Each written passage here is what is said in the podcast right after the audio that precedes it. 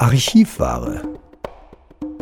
Jeden Samstag präsentieren wir einen Beitrag aus dem Jahr 2022, der immer noch ganz frisch ist. Archivware. Samstags um 10.30 Uhr hier bei Radio München. Da sind diese Blasen, unsere Blasen.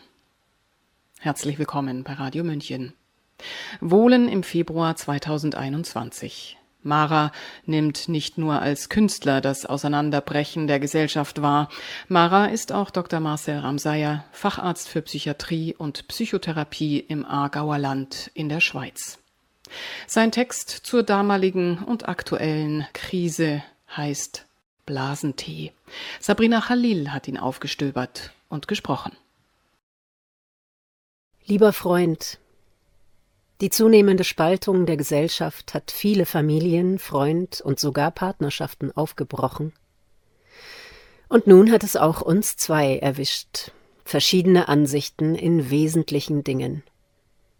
Du warst mir schmerzlich weit weg gestern. Abrupte Einsamkeit in der Begegnung hin zu förmlicher Höflichkeit, muss wirklich auf Abstand gehen, wer sich nicht mehr findet im Gespräch? Wahrscheinlich hast du intuitiv recht gehabt. Denn da sind diese Blasen, unsere Blasen. Und dann ist da noch dieser Blasentee. Die Angst vor kognitiver Dissonanz, gleichermaßen mentale Schutzfunktion und ewige Scheuklappe des Homo sapiens verwehrt uns echte Meinungs-, Glaubens- und Forschungsfreiheit. Nicht umsonst gehört Doppelblindheit zu den Goldstandards der Naturwissenschaft. Unser Denken und Handeln beruht nicht etwa auf Wissen, sondern bewegt sich innerhalb einer Vertrautheitsblase, einer Blase von Vertrauen darauf, dass etwas so und nicht anders ist.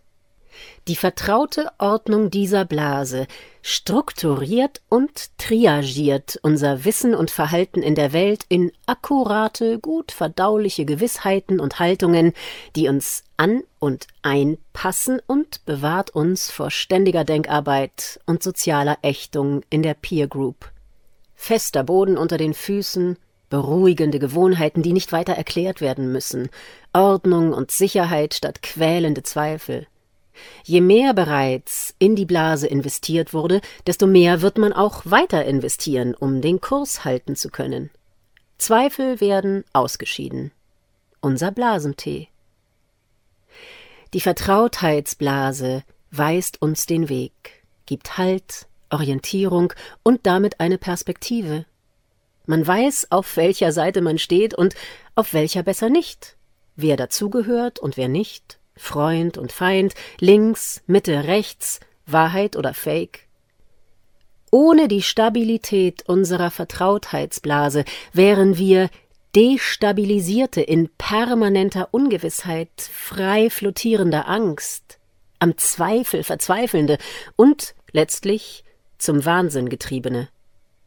Denn Echte Meinungs-, Glaubens- und Forschungsfreiheit wohnt nun mal im Luftschloss maximaler Unordnung, zumal unser insuläres Wissen niemals hinreichender Stecken und Stab sein kann zur Bewältigung eines unaufschiebbaren Lebens ohne Gebrauchsanleitung. Stattdessen nötigt uns ozeanisches Nichtwissen und Ratlosigkeit zur Vertrautheitsblase zum geglaubten Wissen, zum Glauben, zum verzweifelten Dazugehören und zum Ausscheiden von Zweifeln, zum Blasentee. Und die Vertrautheitsblase befähigt uns überhaupt erst, es miteinander auszuhalten. Arm in Arm, Hand in Hand, Seite an Seite, wir und die anderen. Sie ist ein grundlegender Mechanismus zur Lebensbewältigung. Das ist tragisch und das ist wahr. Überzogen von einer Flut von Informationen haben ja gerade wir gebildeten Intellektuellen die Illusion von Informiertheit. Wir fühlen uns über alles Wesentliche unterrichtet, um abends aufgeklärt und wissend ins Bett zu steigen. Dabei verkennen wir, dass wir es uns einfach bequem gemacht haben in der Komfortzone unserer Vertrautheitsblase, aus Angst vor Nebengeräuschen in der trügerischen Ruhe, vor der anderen Meinung, vor der Freiheit, der ewigen Ungewissheit, der permanenten Unruhe. Aus Angst. Wenn echte Freundschaft meint, laut denken zu dürfen, dann mag uns dies bei übereinstimmenden Vertrautheitsblasen vielleicht gegönnt sein. Werden die gemeinsamen Gewissheiten und Haltungen nun aber zum Beispiel durch Kritik, Opposition oder Widerspruch einseitig in Frage gestellt, beginnt sich die Ehe der Blasen aufzulösen. Die synchrone Diurese, der zweisame Blasentee, versiegt. Man weiß nicht mehr, auf welcher Seite man steht und auf welcher besser nicht, wer dazugehört und wer nicht, wer Freund oder Feind, ob links, Mitte, rechts, was Wahrheit ist oder Fake. Die trügerische Ruhe wird gestört, statt Ordnung und Sicherheit herrscht nun Zweifel.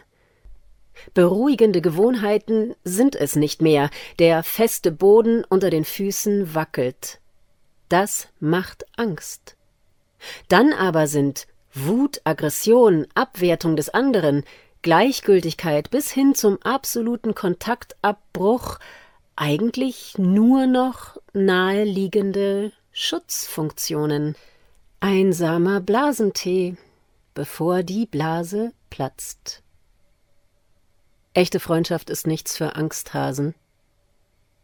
Auf unsere Freundschaft. Mara.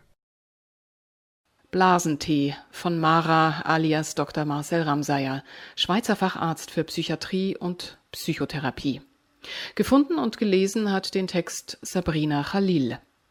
Gefunden hat das Kunstwerk auch der Schweizer Historiker, Kunsthistoriker und Psychologe Dr. Walter Studer, dessen Werkskommentar ich anfügen darf.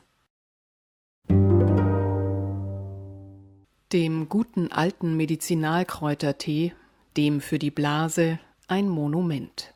Errichtet in einfachster, ja minimalistischer und den Kunstbanausen fast peinlich simpler Machart als Maras Werk Nummer 123. Und warum auch nicht? Hält doch die altehrwürdige, aber heute oft verschmähte oder pseudo-esoterisch fehlinterpretierte Kräutermedizin nach wie vor, was sie verspricht. Nicht mehr, aber auch nicht weniger. Betrachten und ehren wir also damit dieses einfache Produkt, das auf dem Podest platziert und geeignet illuminiert, unter eins zum Denkmal, zum Denkmal und zum Denkmal wieder ein wenig nachmutiert, uns zum Assoziieren animiert, zum gedanklichen Spaziergang der Seele und den Geist reinigt und so auf einer rein abstrakten Ebene durchaus ein Zusammenhang zur Funktion des Blasentees erbringen kann. Gut gelungen, dieses Övre. Allein schon, weil Maras Prolog sich diesmal als eine annähernd brisante und geheime Mischung aus Gedankengängen politischer Natur und Wissenschaft, persönlicher Überzeugung und altem und neu erlebtem und was nicht noch allem präsentiert. Bei mir hat sich der Eindruck festgesetzt, seine Gedanken kämen zwar wohl moderiert daher, galoppierten aber dennoch in alle Richtungen, auch in jene Bereiche, die möglicherweise nicht betreten werden sollten. Es ist nicht zu verkennen, es geht um Liebe. Es geht um Freundschaft, um einen Freund, der in einer für den Kunstwerker wichtigen Überzeugung offenbar divergenter Meinung ist und ihm dies in aller Deutlichkeit und getrieben von der Dynamik des Moments und wohl auch der körperlichen Präsenz unseres Kunstwerkers in absoluter Form beibringen musste. Wohl wahr, wenn Mara einen jener ewig recht reklamierenden qualitätsvollen Kalendersprüche zitiert, in dem er in Großschrift erinnert, dass Freundschaft nichts für Angsthasen ist.